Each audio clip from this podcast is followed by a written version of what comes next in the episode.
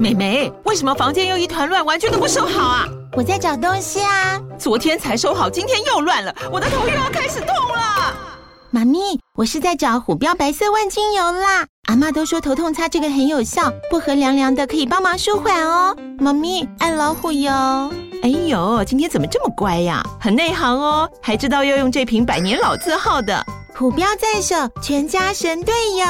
全台各大药局、屈臣氏、康氏美皆有贩售。贵属城自治地零一五七零二号，北市卫药广自治地一一三零四零二三四号。使用前请详阅说明书、警语及注意事项。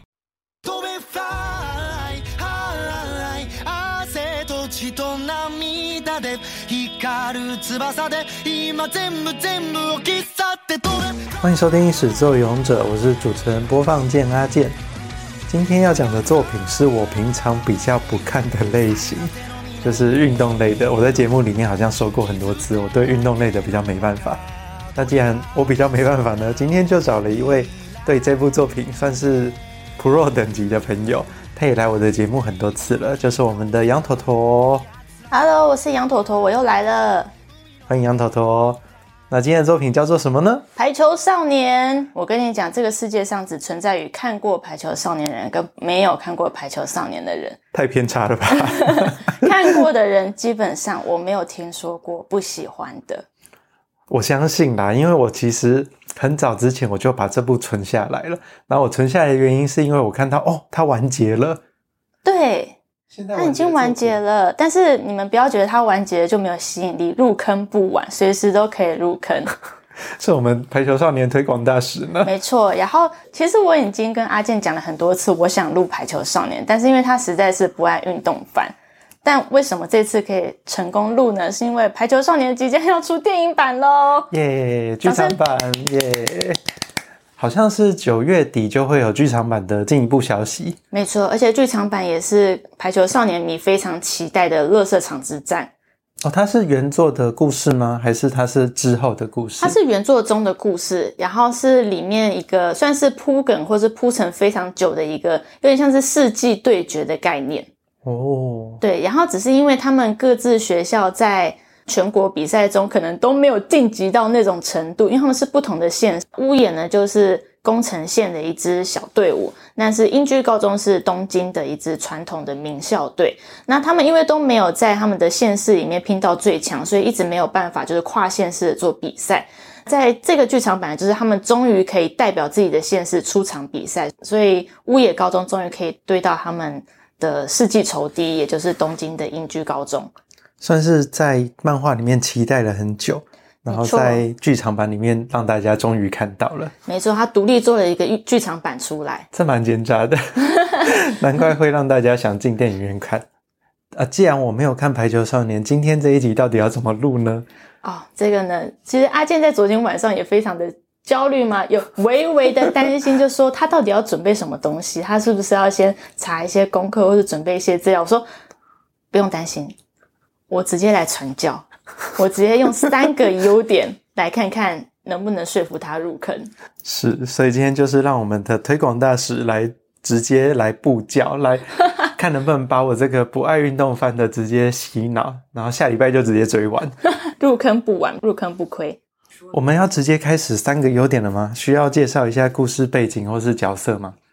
故事背景其实严格说起来，《排球少年》我觉得他没有主角。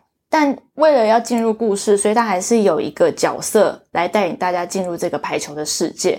那这个角色呢，就是日向翔阳，也就是所有的王道漫画或是少年漫画会有的橘色头发的少年。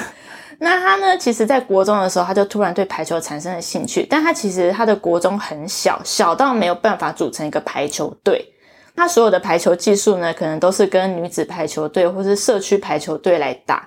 没有系统的打法呢，就造就他非常差的技术。请大家注意一下，这个不是一个王道开头，他就是一个非常差、技术很差、不会发球、不会接球、用脸接球的一个男主角。那他为什么会很爱排球这个运动啊？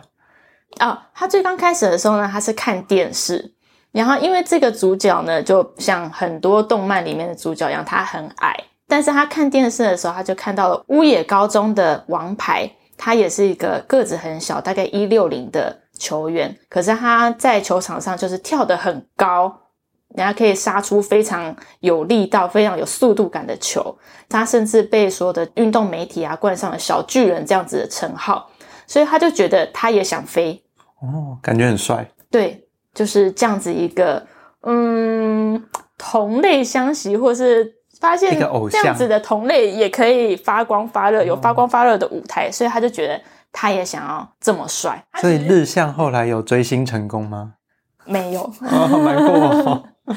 但这边我要先解释一下，因为我个人是那个动漫党，我还没有看漫画后面的剧情。所以漫画中他到底有没有追星成功，这个我不确定。在动画目前呢是没有追星成功的。现在好像第五季还是第四季？第四季。对，嗯、总之呢，他就进入了他梦想中的乌野高中。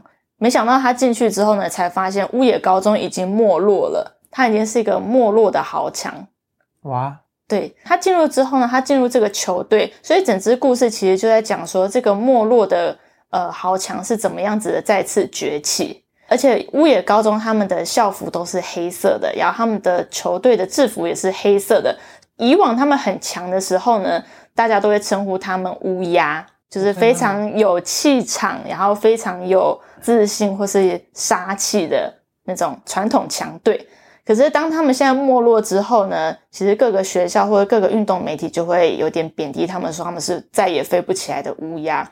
都是乌鸦，但是一个是飞不起来的。对，所以。整支故事其实就是在讲说日向翔阳怎么用他一六零的身高带着这个球队飞起来，算是一个很励志的故事。对，其实主轴非常的简单。嗯，可是我看他角色超级多诶，就是来自他们队伍里的其他人，还有其他队伍的角色这样子。没错，我觉得这部作品很厉害的是他的角色非常的多，包含他们要现世比赛，他们每一个对手。作者都没有让对手就是简单的一笔带过，或是呃让这些对手变得平面化。其实他每一个对手，不管是王牌，不管是队长或者举球人，他给他们很多自己很立体的个性跟角色的设定。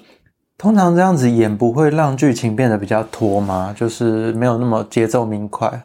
所以我觉得作者在这方面掌握的很好。就算他是球场上的竞技，你也不会觉得啊，反派死于话多，或是觉得 明明那个球过来就是一个可能零点五秒的速度，怎么可能讲这么多话？不会出现像那个灌篮高手木木的三分球，一颗球投六级的情况。对，他其实，嗯，大家都知道猎人是分镜的讲义，分镜的课本。对。那其实排球少年听说他的漫画也是分镜做得很好，所以他那个速度感跟节奏感都掌握得很好。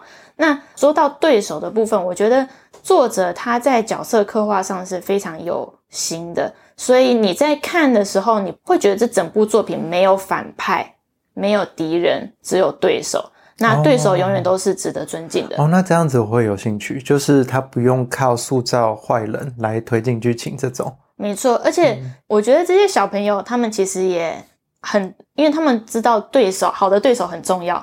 嗯，好的对手其实是可以让他们可以互相磨练出更强的技术之类的，所以他们也不会唱衰说，呃，我希望那个第四强的队伍可以输掉，这样我就不用对到他们了。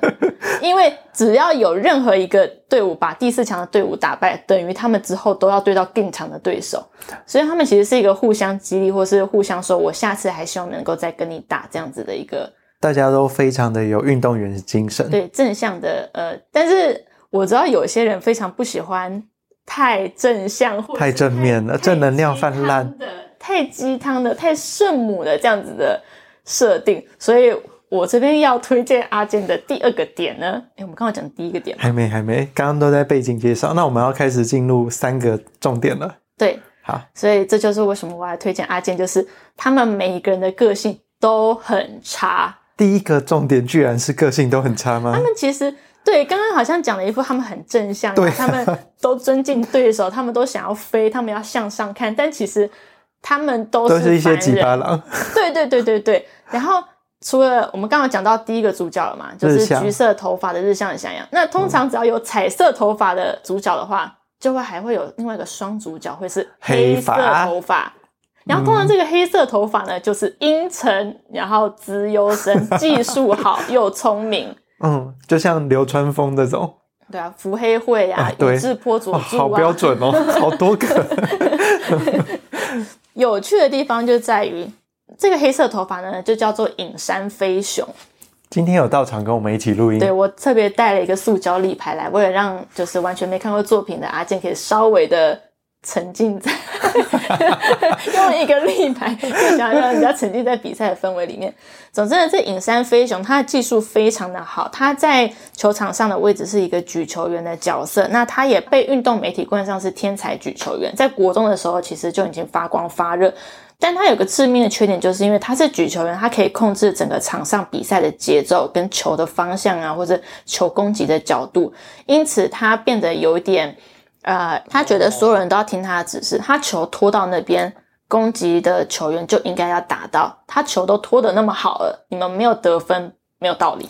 他就是没有搞清楚这是一个多人的运动，没错，所以因此他最后就是。他那个时候就遇上了他的人生的转折，就是因为他在球场上表现得太自私，自私，然后就被叫说是球场上的国王。但这个国王不是被人民爱戴的国王，而是一个一言堂的国王。嗯。那甚至连他的子民们，也就是他的球员们，后来直接在比赛场上直接拒绝打他拖出来的球。哇，那会输诶、欸。他们直接对，直接孤立他，就是那些球员们甚至都不想赢了，就是只是想跟他抗议说，我们不想再打你的球。嗯，因此他虽然说获得了天才举球员的名号，但是没有学校愿意主动邀请他加入。嗯，那他为什么一个天才的举球员会跑到了一个没落的乌野高中呢？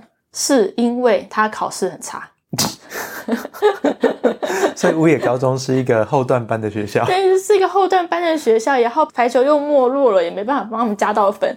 总之呢，他的设定就是，虽然他在球场上是个天才，可是他本人在现实中是一个白痴，嗯，就考试考得不好，然后人际关系也很差，也不会观察人家的情绪，也不会阅读空气，就只剩排球了。但是排球又被人家唾弃，对，然后他脾气又非常暴躁。然后那时候我刚入坑看排球少年的时候，我的兴趣就是。只要他一生气，我就截图，然后我有个资料夹，里面全部都是他生气的表情。只要看到他生气，我就很开心。他的演绎这么有趣吗？没错，就有点像是阿尼亚那种样子。阿尼亚就是有各式各样的喜怒哀乐，但是影山飞熊就只有一个生气的表情。那更厉害是作者可以把他生气的表情可能画出个一百零八种啊，好有趣哦。对，所以你就看到他生气，你就觉得哦，好赞哦，好开心哦。啊，又换一个生气的方式，又换一个生气的表情方式。看他各种暴怒。对，就变成一个影山飞熊的生气表情包。那我要看你的截图之后。那日向翔阳他其实他的个性就很像是《咒术回战》里面的虎杖悠仁，嗯，所以他就是一个比较贴心、很正向的人。但是他技术又很差，所以就是如何看一个正能量的技术差，跟一个负能量很重的天才去磨合他们的技术跟球场上的默契。嗯，当然，除了这两位角色个性上面或是技术上面缺点之外，其实整个排球队六个人，再加上候补的球员，每个人的个性都非常的鲜明，然后每个人都有自己的缺点跟自己要克服的问题。那我觉得他们这些呃个性差的地方，或是个性不完美的地方，作者都可以用很有趣或很日常的方式。把它表现出来，就觉得啊，我身边也有这种人，我身边也看过这种人，他就好像我班上的隔壁桌的同学，或是我公司里面斜对角的那个同事，但是你都不会觉得他们是坏人，你都还是会觉得他们很可爱。然后又因为他们都是高中生，所以我看到后来，我就常常跟我姐说，我的宝宝们要上战场了，我的宝宝们得分了，充满母爱耶。对，看到后来就是会充满母爱，就看这些小朋友怎么样子。呃，看清他们的缺点。所以你有本命球队就是乌野，对，是乌野。那会不会有人他的本命球队是别的学校的？其实也有，因为像我们刚好提到说，剧场版是东京的英居高中。嗯，那英居高中的举球员呢，他是孤爪研磨，他负责就是整个英居高中的大脑，因为他非常的聪明而且冷静，他会计算说，在这个情况下拖出的哪一球是最好的。他的厉害跟隐山飞熊有点不一样，隐山飞熊他是可以把球控得非常的精准，孤爪研磨呢，他是有办法审视整个场上所有成员、所有球员的心态，去拖出最好的一球。哦，比较有在考量他的队友。对对对，他比较有大局观的方面，但是他的个人特色就是体力很差，续航力很低。嗯，所以因此他的球员们也不会因此嫌弃他，会说什么啊？你练习完跟我跑十圈操场，你练习完跟我做一百下伏地挺身锻炼体力，没有。他的球员们反而就是接纳他这个体力差的设定，这个缺点，然后他们就说：“你就是大脑。”那我们就是供应大脑养分的协议，嗯，我们一定会把我们的基础功练得很好，所以当你拖出来的任何一球，你不会浪费你任何一个力气，你的每一个力气拖出来的球，我们都一定会帮你得分，就是尽量把比赛时间缩短。对，所以我觉得这就是排球少年也是很吸引人的地方，他每个角色都是互相帮忙或是互相合作，他把这个多人运动团队的精神。描写的非常的动人，嗯，没错。所以它有 BL 的元素在吗？呃，你如果用 BL 的滤镜去看的话，当然会觉得非常的舒服。啊、这就是作者也非常用心的地方。里面有很多 CP 吗？有些甚至是官配。哇，比如说物业高中，我突然很有兴趣。我跟你讲一个物业高中最强的官配。物业高中它有个。自由球员，自由球员就是负责他们的技术，就是他们很会接球。嗯嗯，你再刁钻的球，再快的球，他们都有办法接到。嗯、那这个自由球员呢，他是一个高二的学长，他叫西谷系。那他的官配呢，就是一个叫东风旭的学长。哦，一个东一个西耶。对，他们从名字上就是官配。你西谷是西边的山谷，可是东风学长是东边的山峰。嗯。然后东风旭旭阿萨希是。朝日，那西谷系它是夕阳，哦，所以它名字完全就是互补，而且他们连生日设定都是一个十月十号，一个一月一号。那该不会东那边是攻，然后西是守吧？没有，哦，好，没有。其实我们个子矮的自由球员西谷学长才是比较攻一点，非常攻，超级帅。他是乌野的，你要攻 凹下去的屋屋野的守护神。那我们的东风学长呢？他其实是设定也很反差，就是他虽然是高大，他非常婆啦，哦，但是他非常高大，哦、对，他非常高大，然后非常婆，然后也非常的，女子力满分的高大男子。对，然后他当初是乌野高中负责杀球的王牌，但那时候也是，嗯、呃，之前有一场比赛是他们刚好对到一支球队伊达工业。他们的防守力非常的强，他们的球员可能都是一百八、一百九、两百这种非常高大的身高，对，铜墙铁壁，球就打不过去。所以那时候东风学长呢，就是他的杀球完全打不过他的防守。然后那时候东风学长在那一次比赛里面，他就信心完全被击碎，嗯，他就觉得他拖累了整个球队，他就退出了球队。太情绪化了吧？对，因为他不想要拖累他的球队，他就觉得他没办法担任王牌，他不能够、就是，不配被叫做王牌，对，不配叫做王牌，所以他就退出了球队。嗯、然后那时候呢，她老公没有，他西谷学长呢 还很生气的说，他觉得你不能那么情绪化，你是我们的王牌，王牌怎么可以离开？然后还跟东风学长就是没有到干架，但是吵架哦，没有干起来，没有，没有，可惜没有激烈的碰撞，嗯，所以。整个排球少年也有在讲说西谷学长怎么样子重新加入，因为他那时候打架有被学校说你要停止一个月的社团活动，嗯，所以他在这一个月的时候，他自己去做各种的训练，然后回到社团之后呢，他又想办法把东风学长找回来，但是因为东风学长已经失去信心了嘛，嗯，然后那时候我们的小可爱日向翔阳跟影山飞雄他们就一直想要。因为他们进到社团里面的时候，东方学长已经退社了。嗯，他们就觉得不行，我们想要赢，我们想看王牌飞起来的样子，得分的样子。所以他们那时候就是软磨硬泡的去跟东方学长请东方学长赶快回社团。嗯，然后东方学长想想说，好吧，我来看一下学弟们怎么打球的。然后那时候西谷学长也回到社团，他就跟东方学长讲说，我去做了很多的特训，所以只要。你被拦网下来的球，我一定会把它接起来。你就尽量的去杀球。好感人哦。对，他说你就去杀球，你只要杀球被拦下的球，他会立刻补助，我会补助，再给你杀球的机会。对，所以他就是这根本在告白啦。对，超级热血，超级鸡皮疙瘩。这句话四舍五入就是求婚。民政局就在旁边呢。对啊，太扯了。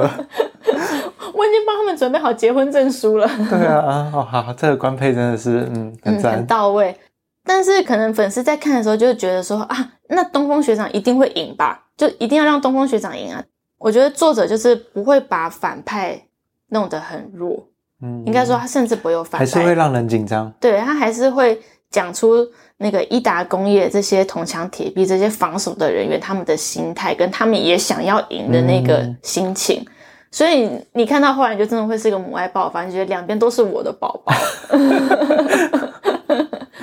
所以看他们打比赛，你会觉得非常的刺激，然后你也会觉得非常的运动家的精神，你会尊敬两边的球员。那不会变成像中国好声音一样，哪一边的故事比较丰富，哪一边就赢吗？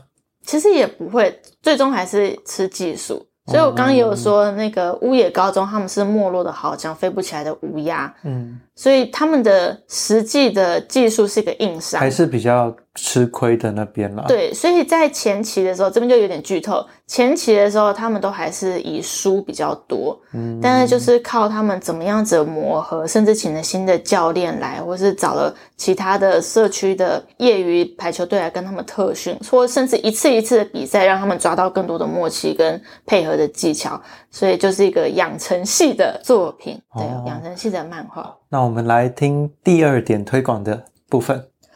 哦。就是他是运动番的清流啦，没有超能力哦，一点点超能力都没有。哦。对，其实有很多超能运动番，像是网球王子，就是一个很标准的。你打个网球，的篮球，对，你打个篮球可以打到隐身，然后打个网球打到死人，这都不是被允许的。所以我相信很多人其实吃不下运动番，就是觉得超能力太瞎了，然后会觉得好像跟自己有点距离感。其实这个我觉得从最早的时候，斗球的弹平就已经有这个超能的现象了。对，所以大家可能看到后来就会觉得有点疲乏，就只是谁比谁的技术或是能力更炫炮。因为你要演的精彩，然后又不用超能力，其实有难度。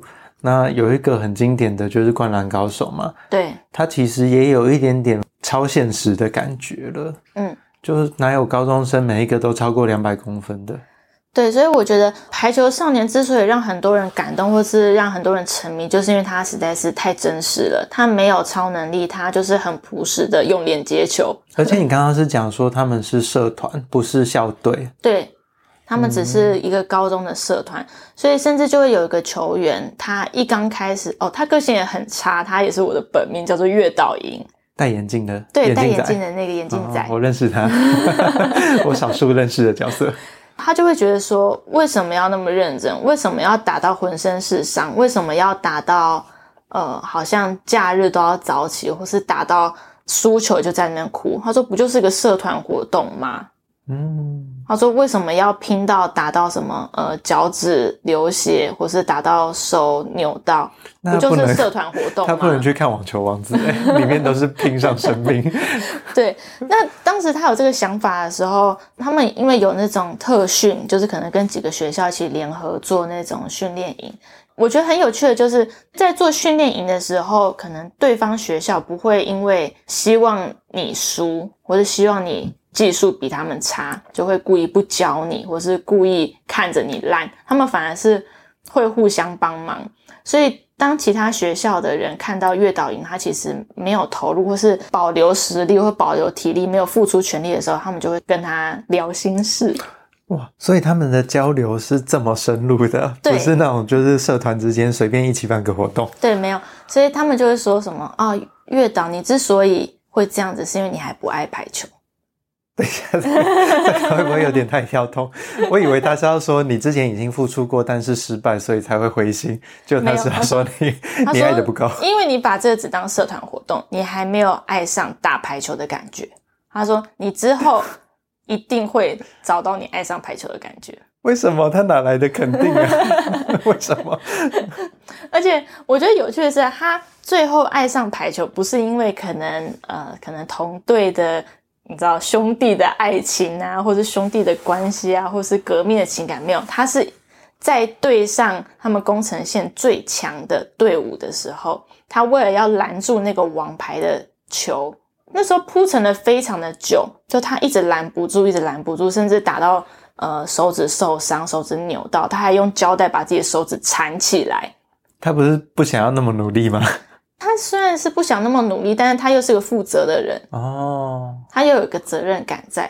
然后他最终就是拦下了扭倒对方王牌宫城线第一名的那个球的时候。那个画面其实是排球少年米公认整部漫画里面的经典画面之一，他就爱上了。对，几乎每个人看到那边都会哭。哇！然后就算他没有任何的文字，就算月岛没有任何一句台词说我爱上排球，但是你就是可以从他的反应知道他那一刹那爱上排球了。那段超级热血，挺感人的耶。对，但是月岛他也有讲说，他可能就事后吐槽说，嗯，虽然这只是二十五分里面的其中一分，嗯，但是一分都不能掉。类似类似类似这种话，嗯，他终于有那个投入的感觉了。对，所以他就是排球少年，就是把每一个角色的小故事跟心理状态都写得很到位，塑造的很细腻。对，所以也不会说什么呃，月岛突然就爆发了超能力。哎，我们到底为什么讲到这边？不是在讲？刚刚是在讲第二点超能力。对，对啊，对对对。为什么变成？所以作者让他变精彩，就是不是透过超能力，而就是透过描写很细腻的角色的背景和故事。对，你是随着角色成长的，你不是随着他的技能从 level 三变成 level 五的超能力。好，那刚刚提到第一点是这部作品里面并不是大家都是这么完美或正向，然后第二点是它不是一个超能系的运动漫画，它是一个清流的运动漫画。那在第三点是。第三点，我自己很喜欢的是，它没有主角哦。刚刚这样讲下来，好像可以理解。对，虽然说他一刚开始是从日向翔跟影山飞雄去串这整部故事，嗯、去带那个主轴，说为了让午野高中飞起来，但实际上他们都只是这个球队的一员，所以终究是排球是一个团体的运动，每个人都会是主角，也等于没有主角。所以他就把每一个人的故事都写得很深刻，但你也不会觉得说没有主角就让主线什么走不下去，或是情绪跟不起来。他其实透过每一场比赛，然后每一个角色，不管是乌野高中的角色，或是伊达工业的角色，或是云居高中的对手，他都透过不同的小小的球员，甚至是候补球员，甚至是比如说乌野高中他们的队长。大地学长他在比赛途中不小心撞到下巴，被迫要下场休息，下场去看医生，然后换上来一个可能前面三四集几乎没有什么画面的候补学长的时候，候补学长也可以变成一个主角的故事。人人都有故事，对，人人都有故事，而且人人的故事都不一样，但人人的故事都不一样又。充满了亲切、跟细腻、跟生活化。我觉得这个其实蛮难的耶，因为现在好像越来越多作品在做这种群像剧，它叫群像，就是每个人都有描写。有一些戏剧好像也会，像之前有那个一部日剧是同一栋公寓里面，然后大家轮流去杀对方，好像也有在做这种群像，就是每一个人的描写。然后我想到的是，呃，我的英雄学院啊，它就蛮失败的。对，我的英雄学院就每一个都有点平面，然后每一个都只稍微讲到一点点。对，有几个角色写的比较好，但有几个角色他不知道是不知道怎么发挥，或是有点重复，就变成他虽然有描写，但没有加到分，或是他的个性会设定比较平面一点，嗯、或是单一一点。对，就可能像爆豪胜己就会说他的火力很强，脾气很差，没了。嗯。就只有靠主角，还有靠欧鲁麦特才可以再把他给带出来。没错。然后主角的部分又一直太重复，他每一个段落都几乎一样，就让人觉得有点疲乏，没有成长。可能也跟超能力设定有点关系。哦，有啦。但是其他的角色配角或是早期的角色，我就觉得写的蛮好的。但是排球少年比较没有这个问题，就对了。对，我觉得他每一个角色都可以当成一个独立的故事，都有成长线。都不会很平板这样，没错。我觉得也蛮厉害的是，就算我刚刚把月岛营的那个心路历程讲得很长，可是它不会让你觉得拖泥带水，它甚至可能是一场比赛中发生的事情哦。可是你还是会觉得这个比赛打得很顺，比赛打得很刺激，你还是会在赢球的瞬间忍不住站起来。所以它其实节奏还是算快的。对，节奏还是算快的，但是该讲的细节跟细腻度都到位。嗯，所以我觉得是一个功力很深的作品。而且其实《排球少年》的老师也一直被《排球少年》迷就是笑称说他简直就是有控制狂，或是会细节控。嘿，就比如说刚刚提到的东风旭学长跟西谷系学长他们的名字啊，或是生日的不同，其实像日向翔阳跟影山飞雄的名字也有互动，嗯、一个是日向，一个是影山，嗯，然后。翔是飞翔的翔，那影山飞雄还有一个飞，所以他们两个就是一个飞起来的。相辅相成。那同样的，日向翔阳跟月岛影也是互补的哦。他们其实，在球队里面刚好是一个呃互补的位置。日向在前排的时候，月岛就在他的后面，刚好是三格的位置。对，那月岛换到前面的时候，日向就在他的后面。嗯，那其实月岛那时候。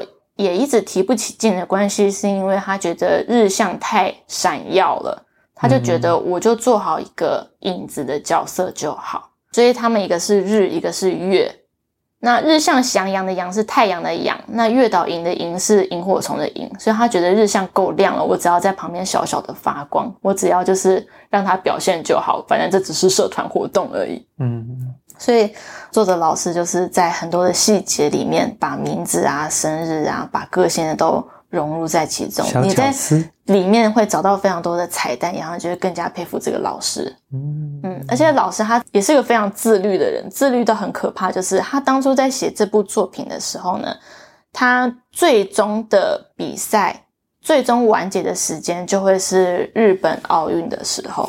哦，二零二一年。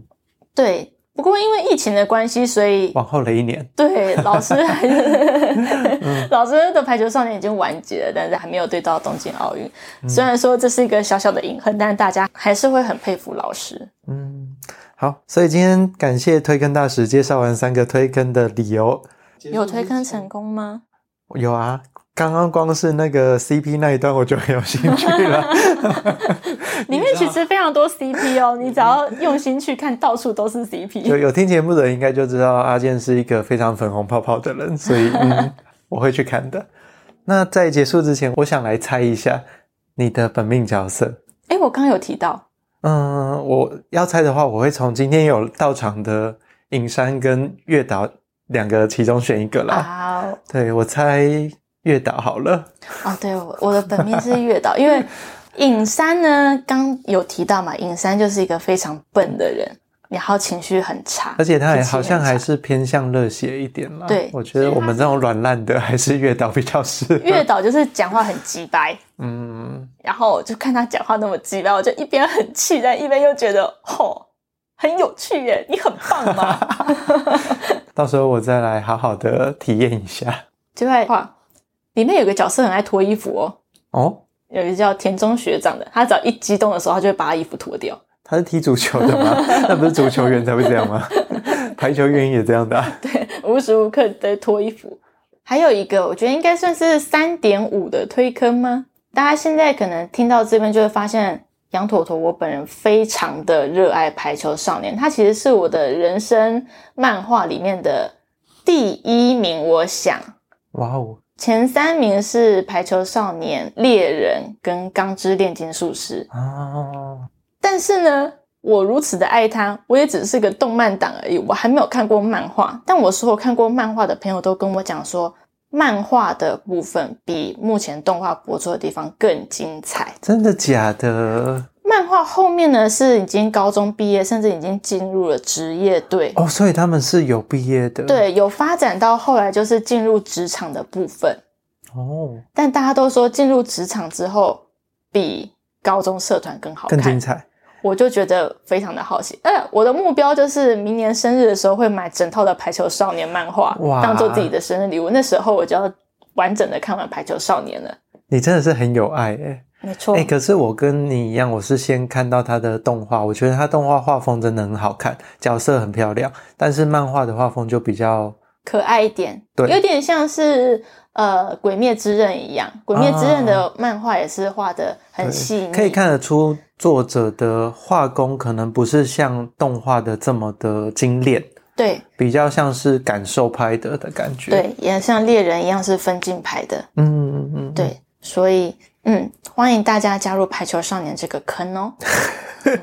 好，那我在之后也会，因为我刚刚有提到月底的时候，它有剧场版的消息，所以我之后要是有看到剧场版的消息，我也会把它放在这一集的描述补充栏位。我们今天聊到这边，那今天我想请有看过《排球少年》的人来给阿健一个推荐，就是你在里面最推的本命或者是 CP，帮我留言在 IG 或 FB。这样子我在看的时候就可以去找这个角色的。自己创造粉红泡泡，明明是一个没有什么女主角跟爱情线的一个运动番，超级自肥的问题，叫大家来帮我提供这个。